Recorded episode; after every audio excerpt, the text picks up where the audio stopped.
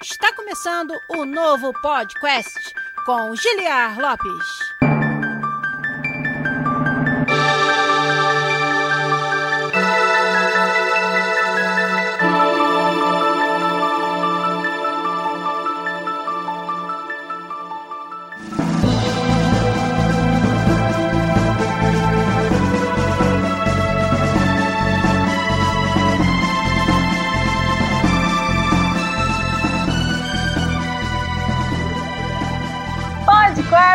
Na área, galera! Neste que é o único podcast que você conversa em português com profissionais da indústria de jogos internacional. Bem-vindos a mais um podcast e este é um episódio especial em homenagem ao Dia Internacional da Mulher. Por isso, nosso elenco hoje totalmente feminino. Dilara aí tá no backstage, vendo se a gente gritou o podcast direitinho. Não sei se chegou no tom do Gilhar, que é muito tempo de carreira aí gritando podcast. Eu sou a Luísa Cecília, produtora de jogos no Hermit Crab Game Studio. Vocês me conhecem aqui como a Lu Cecil. E eu tô hoje com essas duas mulheres sensacionais, a Paula Silva, artista técnica na EA, e a Mariana Bucô, diretora de monetização na Ubisoft. Bem-vindas, gurias. Opa, olá, tudo bom? Prazer. É, o Giliard fica diferente de óculos mesmo, falaram realmente um pouquinho. Verdade. Deixou o cabelo crescer. Quarentena, né? Não deu pra cortar. Quarentena, tava difícil de achar, achar cabeleireiro. Bom, e pra aquecer, a gente tem uma perguntinha pra vocês e pra galera do chat. Quais personagens femininas dos jogos impactaram vocês? Vou deixar essa pra Mari até responder, porque, né, acho que eu até já sei a dela, então... Esse é um pouco de cara. pra mim, tá no meu nome, do meu handle do Twitter. Super influência na minha vida, na minha decisão de entrar na indústria de jogos. A grande Lara Croft. E você, Paula? Eu até ia falar também, mas assim, né, não vou copiar e tal, então vamos tentar trazer outras pessoas, outra, outras figuras, né? Se for puxar bem ali, um dos meus primeiros jogos ali do Super Nintendo, que era Mortal Kombat. Pô, eu gostava muito de jogar lá com a Kitana, com a Milena e com a Sônia. Eu gostava bastante, ou então Street Fighter com a Chun-Li também que tinha. Eu diria assim que esses jogos de luta, assim, eu gostava muito de jogar com as personagens femininas, assim, até mais do que com os masculinos. Né? Ah, é diferente quando a gente vê, né? Quando a Peach, por exemplo, é uma das personagens que é icônica, ela ainda voava no Super Mario, era a melhor personagem. Acho que foi a primeira, assim, que eu me lembro, mas não tem como não citar também a Lara Croft. Nossa, ver ela dando pirueta, atirando pra tudo quanto é lado, era a melhor coisa. Vamos ver o que a galera do chat aí tá falando. Cleptus, lembrou da Samus, muito importante. Muito importante. Nossa, com certeza, clássico. Eu vi Jill no chat, Jill Valentine, adoro de paixão. É incrível. Perfeito, perfeito. É, Ciro Facundo, Alice Landale, do Phantasy Star, Abby, eu acho que é do The Last of Us. Abby, muito bom. Abby, sim, também. Gabriel NK dizendo da Abby. Galante, Lara Croft, clássica. Samus e Ali, aí Gilliard. Aloy também do Horizon Zero Dawn, uma outra personagem icônica aí que surgiu nos últimos tempos. Valeu, galera, pela contribuição. Tem vários personagens bacanas. Até mencionar aí o Dandara, que é um jogo indie brasileiro. Tá no meu wishlist ali. Na verdade, eu já tô reservando um tempinho pra jogar. Tô bem hypada, assim, pra testar ele. Estão falando muito bem. Até é bom que tenham colocado ele aqui, citado ele. É um que tem uma protagonista que parece ser bem bacana também pra jogar aí pro pessoal. Verdade. O Celeste também, né? O... Nossa, é legal ver isso. Sim, sim, muito bom. Gostei muito. Eu não joguei ele inteiro ainda, mas eu iniciei já ele mês passado, em fevereiro, eu iniciei ali também. Gostei bastante, assim, de Celeste, então é outro. E brasileiro também, né? Sempre bom lembrar. Verdade.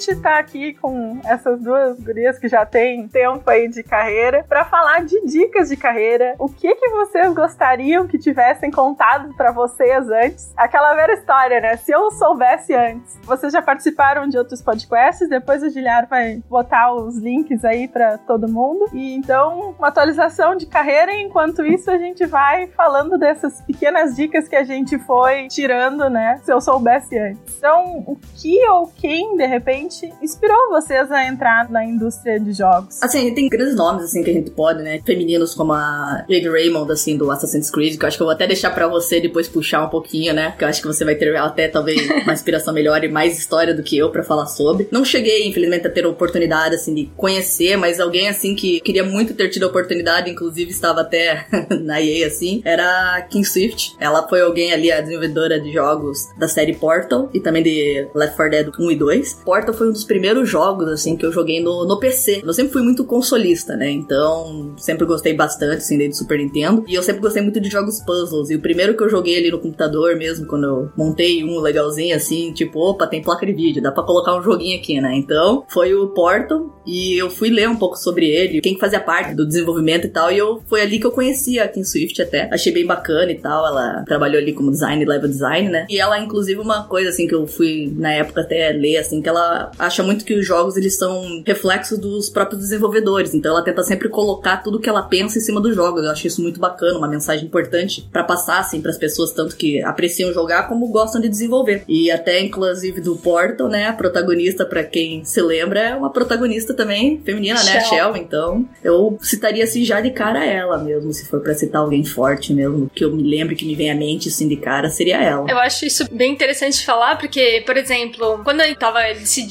qual faculdade que eu ia fazer, eu fiz essa pesquisa de tipo, que mulheres que conseguiram e que trabalhavam com jogos. E eu consegui só achar um punhado de gente que tava na lista. Kim Swift era uma delas, a Jade Raymond também era uma, Amy Henning, a Brenda Romero. Então você tem uma lista ali que era muito pequena, mas eu vi, ah, tem cinco? Eu consigo.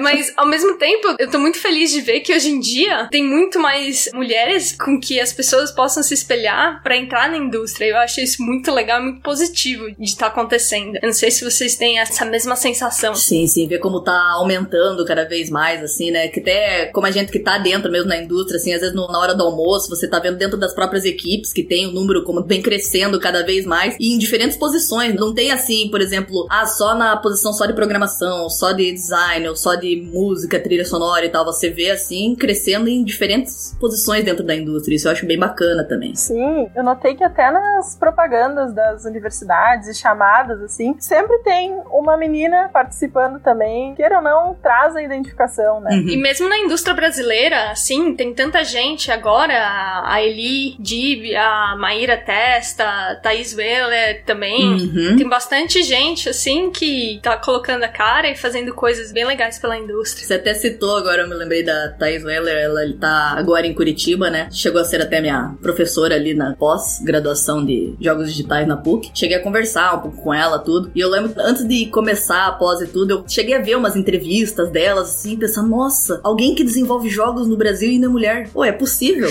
Então dá pra trabalhar com isso e tal? E eu ainda pensava assim, nossa, essas pessoas, assim, devem estar tá longe, não vou nem conseguir conversar. E um dia tava eu lá tomando um café e trocando uma ideia com ela, uma pessoa fantástica, por sinal, muito gente boa, que, nossa, se um dia tiverem uma oportunidade assim, ela é bem aberta para conversar, dar dica, assim. Ela foi alguém que eu posso falar que também foi uma inspiração, assim, para eu começar, né? Alguém brasileira, por sinal, para iniciar, assim, a carreira mesmo e pensar, pô, é possível, vou tentar. É aquilo que você falou, já tem cinco, posso ser a sexta, tem uma aqui brasileira. Então dá pra ter mais uma, né? Por que não? Vamos, vamos tentar. Então é alguém bem bacana mesmo também, mais uma inspiração. Exato, isso que tu falou, Paulinha, de chegar na pessoa e conversar também é algo que no início da carreira a gente tem aquela vergonha de incomodar, aquele medo Sim. De estar falando bobagem. Como a gente pode aproveitar isso, né? Nossa, bastante, assim. A gente tem, assim, aquele. Que nem eu tinha, por exemplo, com a Thaís que eu mencionei, aquele negócio de, nossa, ela é uma desenvolvedora, tá lá, eu vou chegar com um aluno assim, eu não vou nem ter assunto e tal. Mas não, pelo contrário, essa, as pessoas estão sempre super abertas, assim, a conversar e te ensinar, porque elas sempre têm algo a aprender, né? Isso é o que eu sempre falo, elas sempre têm algo para aprender e para ensinar. Então é uma troca de conhecimentos. E é muito bacana isso, assim, de você chegar. Você é meio tímida, né? Que nem você falou, Lu. Você fica naquele meio, ah, mas nem sei se eu vou perguntar algo, mas é algo muito importante, assim. E você entra no dos assuntos, né? Pô, se eu soubesse, teria enchido ela muito mais de pergunta na época. Essa é a realidade, né? Mas enfim. É verdade. Aquela coisa que vocês acham que a gente não imagina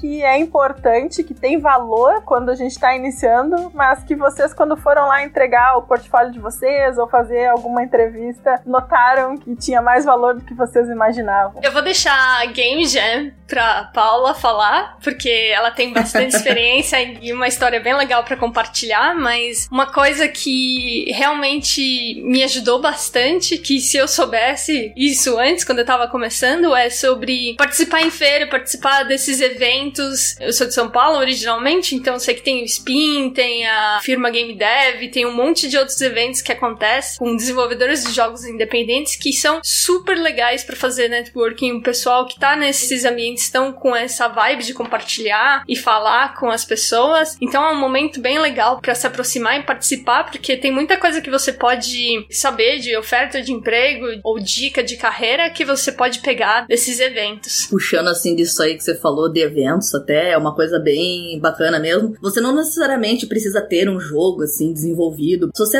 às vezes só quer participar ou quer às vezes trabalhar na área mesmo sem ter um jogo ou nada, é muito bacana você ir e conversar com as pessoas que estão desenvolvendo, porque independente do nível da pessoa que está desenvolvendo, se ele já é um profissional na indústria, se ele ainda é um estudante, se ele tá fazendo seu TCC, ele vai ter alguma coisa que ele passou que você vai conversar com ele e vai pensar, pô, eu também tô passando por isso, então é uma troca de experiência, sabe? Eu acho muito bacana você conhecer as pessoas que estão já no meio, você vai ver muitas similaridades. 2017 teve a SB Games em Curitiba, e eu tava fazendo meu TCC na época da pós, e eu, junto com a minha equipe, a gente pegou um stand, assim, para colocar nosso jogo. A gente colocou ali, não tava nem pronto, era uma demozinha que tinha, mas tipo, pegamos, ah, vamos colocar porque é em Curitiba, não vamos precisar ir pra outro estado, e eu quero ver como é que é. Eu tinha muita curiosidade. Aí eu lembro que eu saí andando pelo evento, assim, eu voltei para casa com um monte de cartão de visita, nem sabia, tipo, tudo que você vai em stand, pega cartão de visita e guarde, porque isso aí é bacana, que você chega em casa, olha os nomes, anota os nomes de cada um, olha os sites, redes sociais. E eu lembro que teve muita gente que veio falar comigo no stand, assim, e foi bacana, que eu, assim, eu era na época estudante e tal, era meu primeiro jogo mesmo, apresentando para alguém a ideia que eu e minha equipe a gente teve e tal. E as pessoas deram feedback, ô, oh, legal essa ideia, por que, que você não faz isso, por que, que você não faz aquilo, da onde você tirou essa ideia? Eu conversei com pessoas que já estavam na indústria, então é uma troca, assim, bem bacana de conhecimentos, independente de você estar tá ou não. Então eu acho que isso é bem legal que você falou mesmo, concordo. Quando a gente fala de jogos, geralmente quem trabalha com jogos é apaixonado pelo que faz e é apaixonado por jogar, então tu diz um nome de um jogo, ah, mas eu joguei, não gostei, gostei.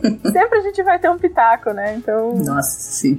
Tem que lembrar disso também, que estamos no mesmo barco, né? Isso é verdade. E o contato com as outras áreas que a gente acaba tendo nesses eventos, né? Às vezes quando a gente tá começando, a gente também não sabe muito bem o que cada área faz, como que a gente pode se relacionar com as outras áreas. Acho que a gente tem algo a acrescentar sobre isso também. Eu ia puxar antes de adicionar esse, eu esqueci de responder a pergunta anterior da Lu. Ah, vai lá. É, eu tava pensando isso que eu ia engatar, que eu, eu, sou uma pessoa, desculpa aí, pessoal, eu falo, falo, me empolgo, eu vou levando pro outro lado e daqui a pouco o que, que eu tava mesmo? Volta, volta. Ainda bem que tem o Zabuzeta. É, ele pode cortar, tem que me segurar um pouco, senão eu me empolgo e daqui a pouco fico só eu falando. Então, só puxando a tua pergunta que eu sambei um monte e não respondi.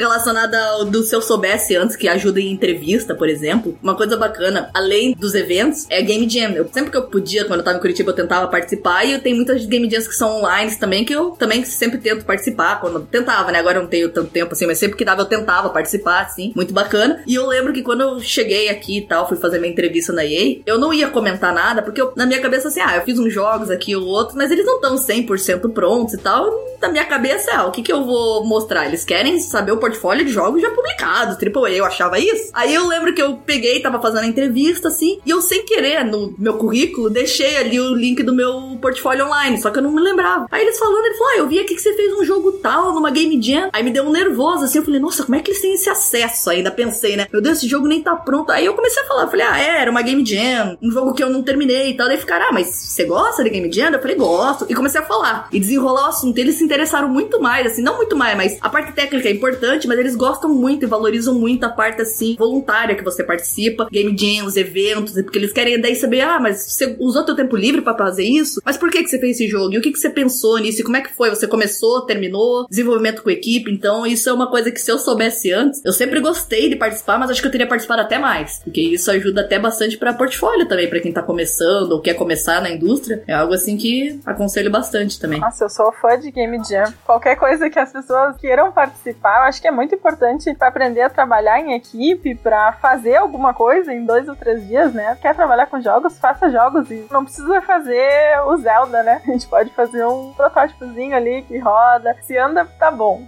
Não precisa fazer um Zelda. o mais legal de Game Jam é que você tem um projeto pronto em dois dias, em uma semana. Você não precisa ficar aquele tempo todo para desenvolver um projeto e você acaba aprendendo bastante coisa. Até se der errado, tu aprende, né? Eu aprendi que tinha que uhum. fazer build. Então, a gente fez um jogo inteirinho, rodava lindo na engine. Quando a gente deu build, nossa, não tinha física, era outro nome, eu acho, porque enlouqueceu, a boneca voava pra tudo quanto é lado, menos ficava nas plataformas, né? Lição aprendida. Acho super No meu funcionava. No meu computador funcionava. Exato. É aquilo. Tá pronto, só não testei. tá pronto, só não testei.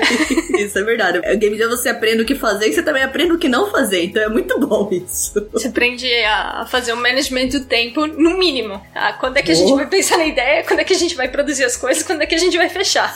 Verdade. É muito interessante ter no portfólio alguma coisa de Game Jam. Já mostra que tu sabe vários pequenos conceitos condensados ali que tu aplica no dia a dia da indústria. E tendo contato com outras áreas, com outros coleguinhas, né? Afinal, a gente não precisa saber programar só pra fazer jogos. Aquele momento que eu olho pra Mari, a Mari olha pra mim e a gente fica, quem que vai falar? A gente primeiro? que vai falar primeiro. A gente ainda precisa pegar esse jeito. Pode ter um dado virtual. Podia, né? Tua vez, meu turno, teu turno. A gente podia fazer isso, né? Turn-based. A gente já vai arrumando assim, ó. Vai aprendendo. Quando você tá fazendo jogo live, você vai aprendendo conforme você vai fazendo. É a mesma coisa que podcast, programa de TV. Então a gente vai fazendo tudo. É tudo igual, tudo na mesma. Junta uma produtora, uma GD, uma Tech Arts. Daqui a pouco a gente já tá contando com Trello aqui na, na nossa live. Eu tava vendo aqui no comentário do pessoal, eles falando que, tipo, ah, é, Game Jams e jogos, a gente tem que começar ali com Super Meat Boy da vida. Aí falaram, começa no GTA que tá tá muito bom. Isso me lembra na minha pós. Foram dois anos, né, de pós. Aí no primeiro dia de aula, assim, meu professor chegou lá e ele pegou e, e ele fez questão. Ele filmou e falou para cada um qual que vai ser o projeto de TCC de vocês. O que saiu de MMO e RPGs, vocês não têm ideia. Não, eu vou fazer um MMO. Não, vai ser um RPG mundo aberto com não sei o que. Aí o professor anotou, não, sem questionar nada. Aí passou ali os dois anos, quando chegou ali uns três meses antes, tipo, e aí, o que que ficou o projeto de vocês? Não, vai ser assim, uma flechinha aperta para cima, fica amarelo, aperta pro lado fica vermelho, né? E se funcionar, tá bom. É isso que eu quero, é um semáforo aqui, ó. Tô fazendo um protótipo de um semáforo, então. Foi a mesma coisa na minha faculdade, só que no primeiro semestre tinha que programar um Pong. Tava todo mundo sofrendo no final. Aí pergunta a mesma coisa. Você acha que você vai conseguir fazer MMO? Meu Deus, se eu conseguir fazer um Mario, eu já tô mais que feliz. Esse é o primeiro choque de realidade da indústria, eu acho. Quando tu vai fazer realmente o teu primeiro jogo. É, você entra na faculdade ou no curso, alguma coisa, pensando, ah, é o MMO. Aí você vê a primeira matéria, faça um jogo da velha. E você pensa, ai, que sem graça. Aí você fica seis meses e não consegue fazer o jogo da velha. E você pensa, ok, eu acho que o jogo da velha tá bom pra TCC, né? Eu não sei como foi com vocês a, a faculdade e tal, mas eu, eu, fiz faculdade de jogos e o que eu achei interessante na faculdade de jogos é que eu aprendi bastante coisas de várias outras áreas de desenvolvimento de jogo, o que eu achei super essencial. Então, por exemplo, ah, eu aprendi um pouco de arte, aprendi um pouco de programação, sound design, sou péssima até hoje, mas aprendi. Plano de negócios, essas coisas, e eu achei super legal ter esse contato, porque mesmo que você vai trabalhar numa área específica, saber como as outras áreas funcionam ajuda ajuda bastante na hora de comunicar com as outras pessoas, porque assim, a mente de um programador é completamente diferente da mente de um artista. Não sei se vocês têm essa mesma experiência.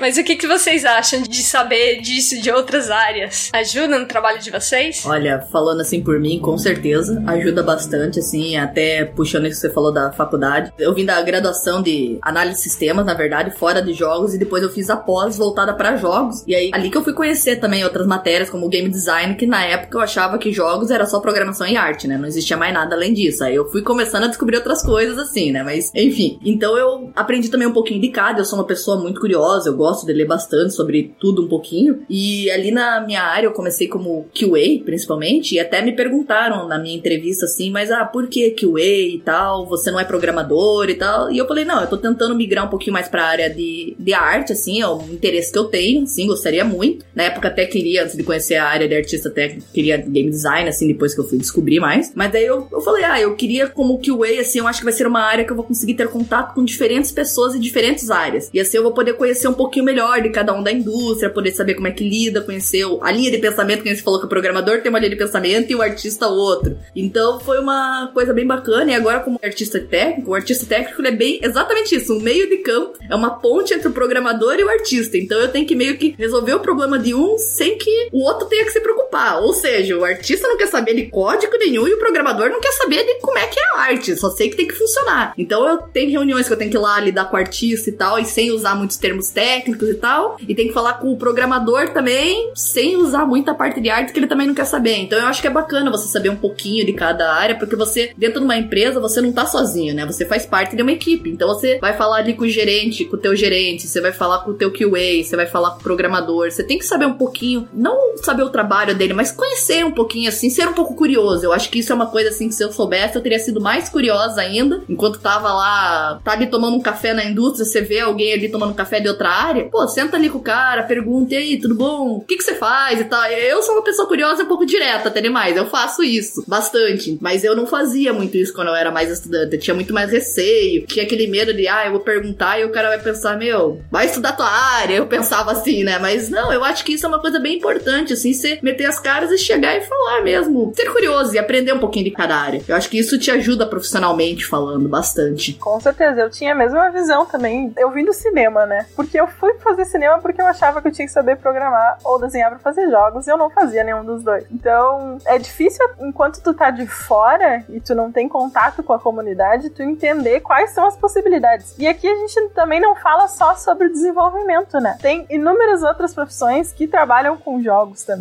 Tem advogado, tem pessoal de marketing. Pra citar, tem coisas que ainda nem existem, né, gurias? Vocês tinham até comentado sobre essas tendências aí da indústria, de certa maneira, de futuro e de, de passado, que quando a gente entrou, às vezes nem existiam, por exemplo, a profissão da Mari. Pois é, por exemplo, minha carreira não dava para ser planejada.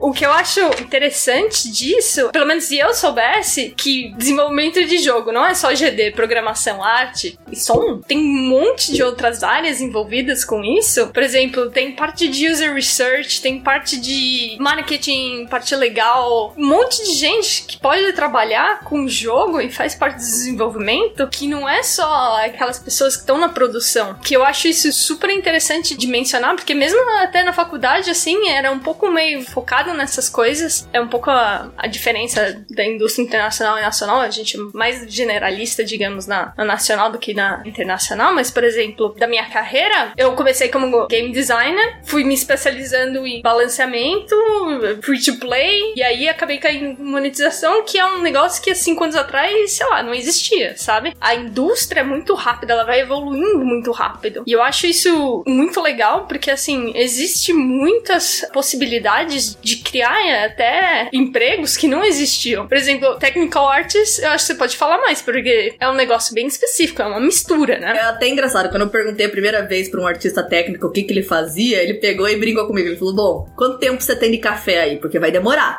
Então, é assim, uma ramificação muito grande, né? Ele, a gente tem um nome central, artista técnico, mas dentro da área você tá desde você ajudar a, o artista com alguma ferramenta específica ali dele, de ajudar a dar uma. Eu tô traduzindo aqui as palavras, desculpa, dar um, um upgrade, um improvement. Melhoria. Uma melhorada na ferramenta ali que já existe, como criar uma nova, ou como fazer a parte de integração de um asset que funciona em determinada plataforma, mas não funciona em outra. Então ele existe, e daí dentro disso, por exemplo, eu trabalho no FIFA. Então a gente tem ali a parte do FIFA, nós temos o FIFA ali, a parte do estádio como um todo, temos o FIFA, a parte só do caractere em cima do player em si. Então ele é bem ramificado, assim, é bem dividido. E eu tô ali como artista técnico, mas eu tô num time que tem, assim, umas 4, 5 pessoas que às vezes eu, eu tô numa reunião que elas estão falando umas coisas e eu começo a anotar um monte de coisa e depois eu vou perguntar pra ela, falo, ô, o que que é isso? O que que é isso? E o que que é isso? Porque você falou isso, eu só anotei, mas eu não faço a menor ideia o que que é. Eu vejo que no Brasil também, não só aqui, que você entra no site, assim, de busca de profissões e você vai olhar ali, por exemplo, é, eu preciso de um level design específico para tal coisa. E você fica, mas o que que é isso? Eu nunca vi isso em outro game, em outro jogo antes. Aí você vai lá e lê a descrição e vê que é uma vaga criada especificamente para um jogo que eles estão fazendo. Eu acho isso muito comum e acho que é até isso que você tá querendo mencionar,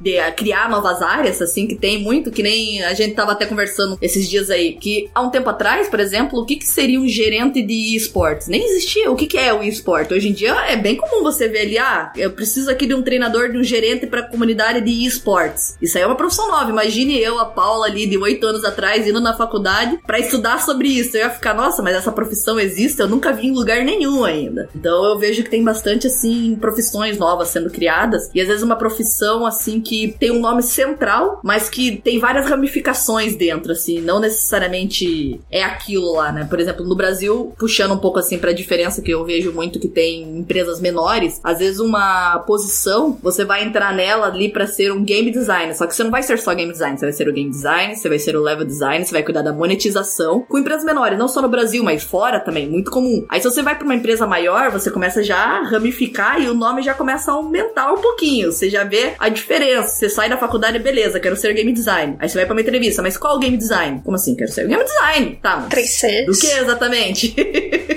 é isso que, que eu noto, assim. O mais incrível que eu já vi foi tipo weapon designer. É um designer específico para criar armas, o recoil, o jeito que atira, a cadência, o balanceamento da weapon, muito específico. É, e talvez essa seja uma feature tão importante dentro desse jogo que foi necessária uma pessoa só pra cuidar disso, né? Quanto mais detalhado o jogo que a gente tá fazendo, mais importante vão ser essas pessoas especializadas, né? E como vocês fazem pra planejar o lado, assim, de crescimento da carreira de vocês? Bom, a Paulinha foi lá e pediu pra tomar um café e diz o que que tu faz. Mas vocês usam outra ferramenta pra planejar? Falei da cara de pau.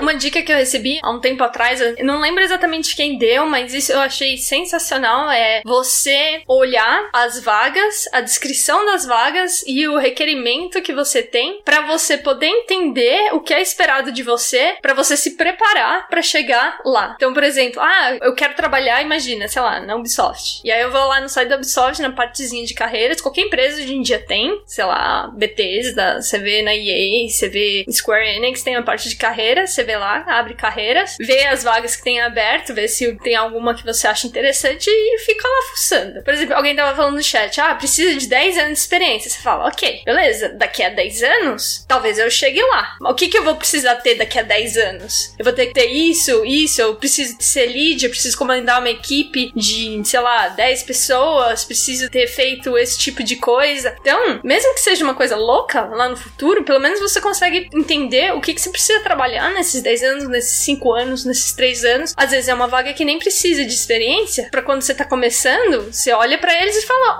"Oh, talvez seja um bom jeito de começar". Então, eu acho isso um negócio muito legal, uma ferramenta muito boa para você se preparar para entrar numa dessas vagas. Nossa, sensacional. Eu, eu gosto e uso essa dica. Até pra saber pra que lado, às vezes, a nossa profissão tá crescendo, que nem vocês comentaram, ou tá nascendo, e se ramifica, e de repente, putz, eu não quero trabalhar com a parte da finança, mas eu gosto muito de trabalhar com o meu time de desenvolvimento. Tu vai tentando mirar o teu caminho, né, de certa forma, pro que tu quer. Se tu almeja trabalhar com jogo AAA, se tu almeja trabalhar com jogo premium, indie, né, tem oportunidade pra todo mundo, né? Essa dica que a Maria deu, eu cheguei a utilizar também. Era uma coisa que até comecei a descobrir depois que eu tava aqui mesmo. Inclusive, alguém de dentro ali, eu já tava dentro da EA, mas quando eu fui conversar com esse artista técnico, ele sentou e tal, e ele comentou comigo. Ele falou: ah, tem diversas áreas, tem diversas posições a ser abertas pra artista técnico, com diferentes times. Dá uma olhada no site da EA, que normalmente tem uma breve descrição, assim como em outros, né? E veja ali o que que tá pedindo, que em cima disso você já tem mais ou menos uma ideia se é isso que você quer participar, se esse seria um time que você gostaria, se sentiria confortável, se essa é a posição mesmo. Isso aí é uma coisa assim que facilita bastante. Esse entra no que se eu soubesse assim antes, eu teria olhado quando eu tava no Brasil, assim, posições mesmo, conheceria mais áreas até, porque às vezes você nem sabe o que que é a posição, mas quando você dá uma lida na descrição, você pelo menos sabe, tá, não sei o nome, o que que isso aqui é exatamente, mas eu sei o que eu vou fazer. Então, já te direciona mais ou menos a saber se é essa linha que você quer seguir de estudo mesmo ou não, profissionalmente e tal, né? É muito valiosa e se aplica a qualquer nível de carreira que tu esteja, né? Esteja entrando, Uhum. seja mais sênior.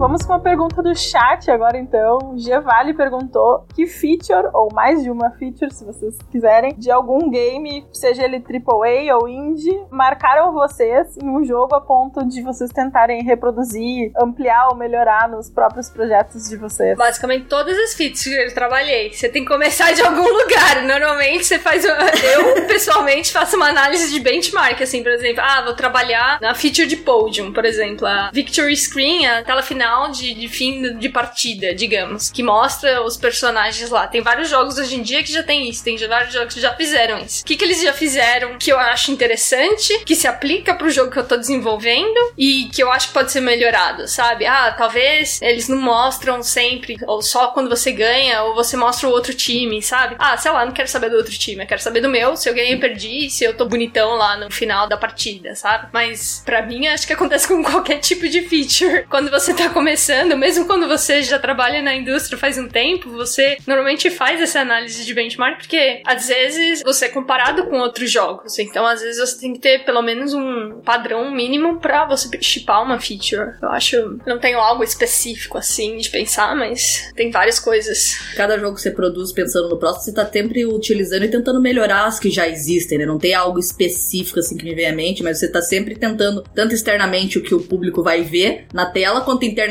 o que vai melhorar o nosso fluxo de trabalho dos desenvolvedores, a gente tá sempre tentando dar uma melhorada, assim, né? Um improvement sempre. Então. Mas não, não algo específico que me veio assim à mente, né, também. É, eu tive uma feature que eu consigo me lembrar. Foi num jogo que a gente desenvolveu de TCC na pós-graduação também, que era o Mesmerized. E tinha muita vontade de trabalhar com pequenos mundinhos, assim, em formato de diorama, pra visão 3D. Não foi eu que desenvolvi, que fez o modelo, foi uma colega, Jéssica Zambuja, que tá até aí no chat. Beijo, gurias. Mas ver essa feature que eu gostava tanto num jogo meu, acho que foi sensacional. Uma que eu adoro também, que eu tô fascinada agora pelo Homem-Aranha. Agora eu só quero saber de Homem-Aranha. eu acho sensacional a feature da teia. Foi algo que eu imaginei assim, isso não pode ser que não funcione, pode ser que seja um negócio que te dê até enjoo, assim. E é a coisa mais legal ficar balançando pela cidade de Nova York. acho que essa seria. Nossa, eu tô com umas horas de jogo que eu fiquei só fazendo isso, na verdade, no 1 e no 2 do Maio Morales, porque para mim foi a melhor parte do jogo. Claro, o jogo muito bom, mas foi uma das coisas que eu mais gostei. É só ficar balançando sem rumo e apreciando mesmo, porque olha, sensação muito boa. pra mim rolou um momento na quarentena que eu falei, nossa, preciso viajar, não sei o quê. Aí eu falei, ah, não dá. Eu liguei o coisa e fui passear por Nova York. nem fiz missão nenhuma, só tô lá passeando. Aquele momento que tu vai caminhando, que tu não quer nem ir pela teia, né? Tu vai caminhando, oi, pessoas.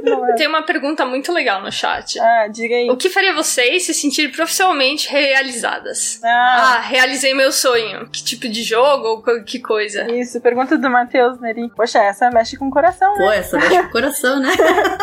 eu vou aproveitar essa pra contar minha história, porque eu acho que emenda um pouco com o começo. Lembra 10 anos, 11 anos atrás que eu listei a minha lista de mulheres na indústria, role models que eu tinha? Sim. Dois momentos que eu falei, nossa, venci na vida. Sobe os créditos, assim. Foi uma vez que eu tava num workshop na Bethesda. Foi super legal, assim, sabe? É, é bem comum aqui em Montreal, pelo menos, ter várias empresas, eventos de empresa em outras empresas. E aí eles falaram, ah, é na Bethesda. Eu assinei lá. Tô dentro. E foi um evento de mulheres em jogos. E quem estava lá? Jade Raymond. Então eu estava lá, eu conheci a Jade. Eu falei, nossa, pronto. Subiu os créditos. Conheci. Só isso. É. E a outra, eu tava na GDC, vou lá ver uma palestra. Aí eu olho assim pro lado, quem tava lá? A Kim Swift. Ah, não, esse já. Sim.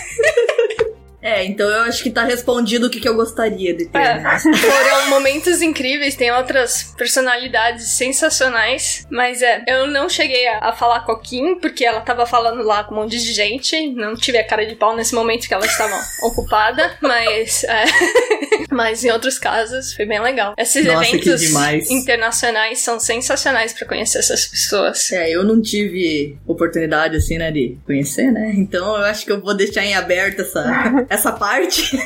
essa parte acho que eu vou pular. Não, mas pensa. E de futuro, assim, o que, que ainda não É, do aconteceu futuro. que falta, sabe? Na sua lista, bucket list. É, porque as metas aparecem, né? Tipo, a gente realiza uma agora, a gente precisa das outras. Tá Não, é, estamos sempre. Pra mim é assim, desde que. Se for começar, assim, eu já tenho algumas checklists todas envolvendo trabalhar com jogos, né? Que eu cresci jogando, sempre quis e sempre achava que era um sonho muito adiante. Um das primeiras, assim, foi ter feito um jogo próprio. E pra mim, o meu primeiro joguinho ali que eu fiz foi meu TCC. Pra mim, esse foi meu primeiro checklist, assim, que era um jogo mobile, assim, relativamente simples, mas assim, me marcou muito que foi o primeiro, assim, que eu fiz junto com meu amigo, né? Na época, lá, parceiro de TCC também, que por sinal tá aí no chat, olá, Thiago. Então, tipo, me marcou muito, que foi alguém, assim, que eu consegui fazer junto com um amigo meu e tal. Então, pô, foi muito bacana. A gente lançou, a gente apresentou, a gente mostrou ali, teve vários familiares baixando e dando like, isso foi muito legal também. Então, esse aí foi meio que um check pra mim, do tipo, nossa, eu consegui fazer um jogo assim, entre aspas, assim, sozinha, né? Eu e meu amigo, a gente fez um jogo sozinho. Então, pra mim, foi um marco, assim, meu que me fez, um checklist meu. Um outro, assim, foi que eu sempre quis. Eu achava que é uma maneira, assim, de crescer profissionalmente. Eu queria muito conhecer outras pessoas da indústria também, trocar ideias e tal. Então, tá na EA, pra mim, com certeza é um outro checklist, assim, porque tá ali tomando um café, que nem eu falei. Do lado tá o diretor de arte de um time, do outro lado tá ali o programador, o engenheiro de outra. Poder trocar uma ideia tal, e só falar com ele, ó, viu o novo jogo que lançou? Ah, você viu o trailer e tal coisa? Assuntos aleatórios, ou viu o, o jogo de futebol da Champions desse último final de semana? Então, essa troca de informação, assim, seja ela relevante ao trabalho ou irrelevante, pra mim isso aí é uma coisa, assim, muito bacana, assim, essa troca de conhecimento, você poder estar trocando ideias com as pessoas e tal. Era uma coisa, assim, que quando eu era criança, assim, via entrevistas de desenvolvedores e tal. Criança que eu digo, né, 13 anos, não tão criança, né? Enfim, via as entrevistas de desenvolvedores, assim, pensava, nossa, um dia queria falar com um cara desses de desenvolvedor. E, pô, e hoje, assim, tô ali na indústria falando com as pessoas, tô aqui com vocês, falando, fazendo parte aqui e tal, conversando com duas mulheres sensacionais que estão também na indústria ali de jogos, assim, jamais imaginaria, aliás, agradeço ali o espaço da gente estar juntas aqui, fico muito feliz, assim, de estar com vocês, dividindo a tela. E esse é um outro checklist aí, que pra mim, quanto mais pessoas e mais eu conseguir conhecer, alguém que gosta de falar como eu, pra mim é mais checklist ainda pra minha vida, então. E a pessoa famosa que eu conheci, pô, se você pensar, na EA eu já almocei com gente famosa também, gente, eu tive a oportunidade de sentar na mesa com o Giliar, com o Rafa e com o Seco juntos em um almoço só. Pronto, tenho outro checklist marcado. Só não peguei o autógrafo ainda, mas um dia ainda vai. Já leva uma camisa pra eles Eu já pego o CD de música do Giliar lá cantado e pedir pra ele assinar lá pra mim, porque já tá, já tá certo. Tá, perfeito. Pra mim também, assim, foram pequenos passos de carreiras. Eu queria muito entrar na indústria e me sentir, de certa forma, participante, relevante de conseguir ajudar as outras pessoas, inspirar. Ah, momentos que me marcaram muito: lançar um jogo mundialmente, ter um jogo com feature mundial, ser convidada pro podcast. Agora, apresentar o podcast, isso nem tava na lista. nem sei o que aconteceu aqui, como viemos parar. Conversar com pessoas é uma das coisas mais legais, eu acho, também, assim, de estar trocando ideia. Eu também sou organizadora da Woman Game Jam e no ano passado a gente teve mil participantes do mundo todo. Então, aquele momento de abertura da Woman Game Jam, onde tinha aquela energia, assim, de mil meninas fazendo o jogo, sabe? Eu nunca tinha visto e nem imaginado tanta gente junta, mesmo que seja online, sabe? Isso eu acho que foi um momento muito poderoso, assim, também da carreira. E, sei lá, de futuro, pode me chamar pra falar The Last of Us Parte 3, eu aceito. Fazer o mais Morales Parte 2, também aceito. Ah, tem várias coisas que, que pegam, assim, da infância, daquilo que a gente jogava e que seria interessante também fazer parte. Eu acho que isso é super legal de comentar, que eu tô vendo com todo mundo, assim, são steps que você tem. E aí sua ambição vai crescendo, sabe? Primeira vez que você faz um jogo e você consegue jogar o seu próprio jogo, você fala, meu Deus, que incrível, eu fiz isso. A vez que você publica um jogo, é lançado, vai pra outras pessoas, outros jogadores, que não seja você, sua família seus amigos. E aí você vai crescendo, né? Tipo, uma milestone que eu cheguei, mas seis, sete anos de carreira, é, sei lá, meu primeiro AAA, que é um negócio. A hora que você liga o console e fala: Meu jogo tá aqui. não é um jogo de celular, não desmerecendo o jogo de celular, mas Sim, sim. tá nesse console, nesse console, nesse console, no PC, quem sabe no celular, não sabe? E aí você vai crescendo isso, tipo, ah, conhecer pessoas, falar com pessoas, apresentar coisa, quem sabe um dia participar do podcast. Antes você só escutava assim, ah, olha só que legal, Giliard. Aí você conhece eles, oh meu Deus, eles são de verdade. Eles são de verdade.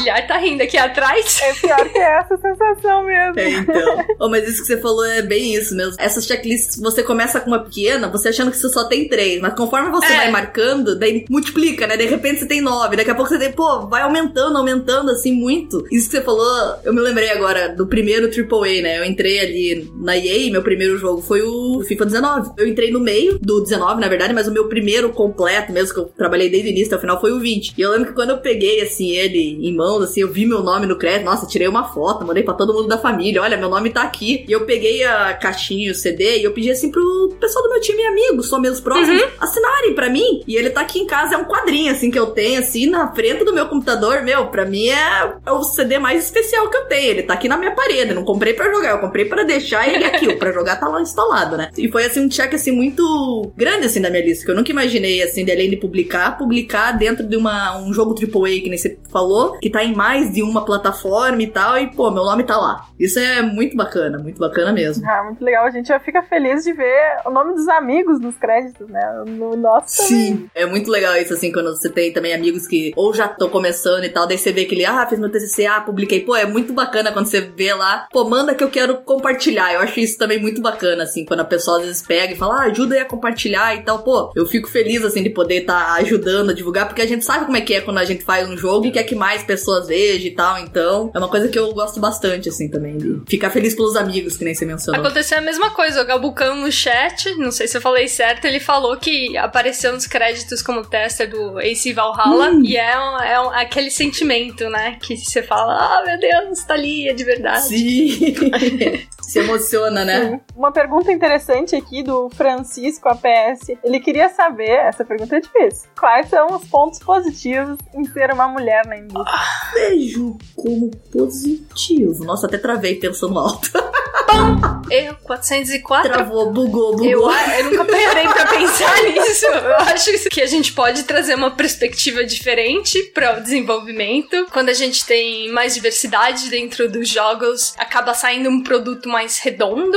Eu acho que é um pouco mais inclusivo, que pensa em mais detalhes, que pode atingir uma audiência maior, Sim. sabe? É, Eu pensaria isso, você ter uma diversidade assim grande em equipe ajuda muito em maneiras de se pensar, em como desenvolver. Às vezes um time só com público masculino ou só com público feminino, assim, que nem ele falou só mulher ou só homem, por exemplo, vamos só falar assim nesse momento. Eu não vejo assim como bom nem ruim, mas eu acho que quando você mistura e tem um time com diversos pensamentos, diversas. diversos mentes mesmo pensando assim, diferente, eu acho que gera um, um resultado muito melhor, porque às vezes algo que uma pessoa não tá pensando, outra vai pensar melhor. Eu acho que quanto mais diversificado, acho que seria um ponto positivo. Outra coisa positiva de ser mulher na indústria, de estar na indústria inserida, é justamente trazer a representatividade para quem tá de fora ainda e quer entrar. Como vocês citaram vários nomes lá no começo, sabe? Então, ver as pessoas falando e cada vez mais compartilhando conhecimento, eu acho que é super importante para trazer essa identificação. Isso me lembra de um, de um acontecimento. Sabe, da mesma forma que eu fiquei, oh, mesmerized quando eu vi a Jade, a Kim. Uma vez eu tava indo visitar um amigo que é professor numa escola de, de jogos. Eu tava sem muito tempo, eu acabei encontrando com ele. Ele também tava sem tempo, eu tava no Brasil por poucos dias. E ele tava com a turma dele vendo uma exposição. E aí tinha uma menina no grupo dele, ele apresentou, já que eu tô aqui, vou falar, eu sou designer em tal jogo e tal. E a menina quase tremia nas bases, assim, de falar comigo. Eu falei, meu Deus, eu que tô fazendo isso. eu, eu achei um desses momentos super poderosos. Aí que caiu a ficha, sabe? Como é importante só estar lá. É, um que me marcou muito também foi um evento de anime que a gente foi, eu fui visitar uma outra amiga que tava vendendo coisas no evento. E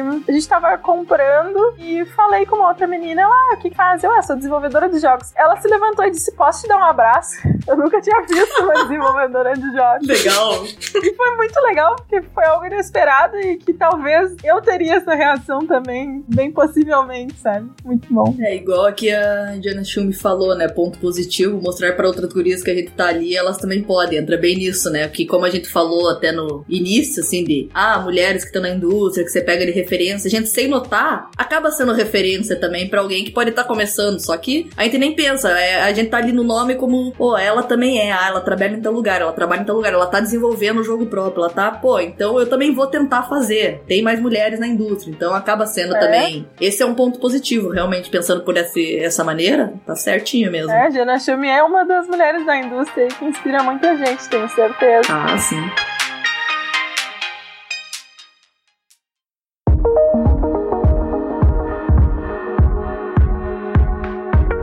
Acho que a gente vai se encaminhando aí para os preparativos finais. A gente tinha combinado de guardar um tempinho no final para a gente destacar, dar um highlight aí para algumas iniciativas que fomentam a entrada das meninas na indústria de jogos. Como a gente mencionou antes, tem a Woman Game Jam, que é uma maratona de desenvolvimento de jogos, acontece mundialmente, né? A última edição foi online devido Covid, pandemia, e juntamos mais de mil, mil meninas, né? Então esse ano com certeza cresce mais. Tem Change the Game também, que é uma iniciativa que tem o Google como apoiador. Women's Develop da Ubisoft, que a Mari indicou. Pixels também no Canadá. Não sei se vocês lembram outras assim de cabeça. Tem a, a Girls Who Code, se eu não me engano. que mais? Tem um monte. Tem um monte, só não tá vindo agora, né? Provavelmente, mas tem bastante.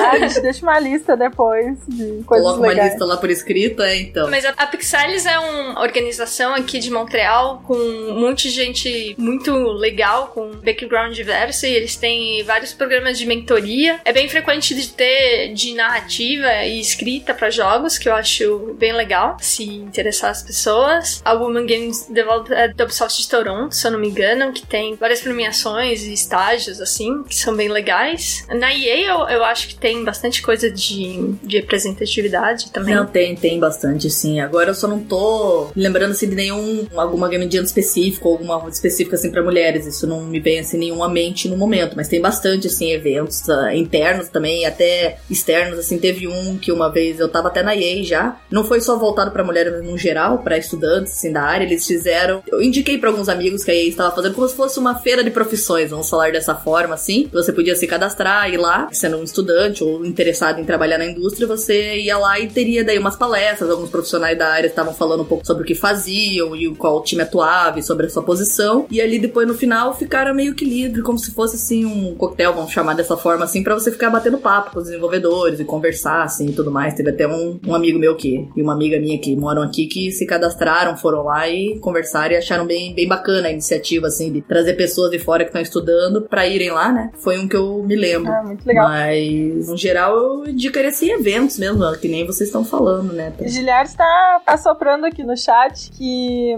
Women's Ultimate Team é o grupo de apoio de mulheres funcionárias da IA. Obrigada, Gili.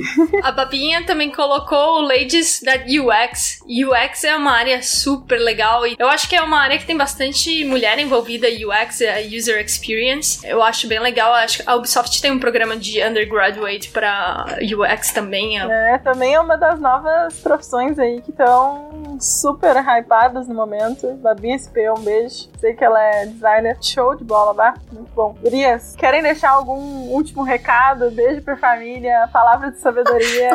Provavelmente eu passei o link pra minha família, eu falei em off pra eles, porque minha mãe, ela sempre faz as lives do YouTube dela, do Instagram. Minha mãe é youtuber e eu sempre apareço lá no chat pra dar oi do Canadá, eles adoram. Então, beijo pra minha família se eles ainda estiverem acordados.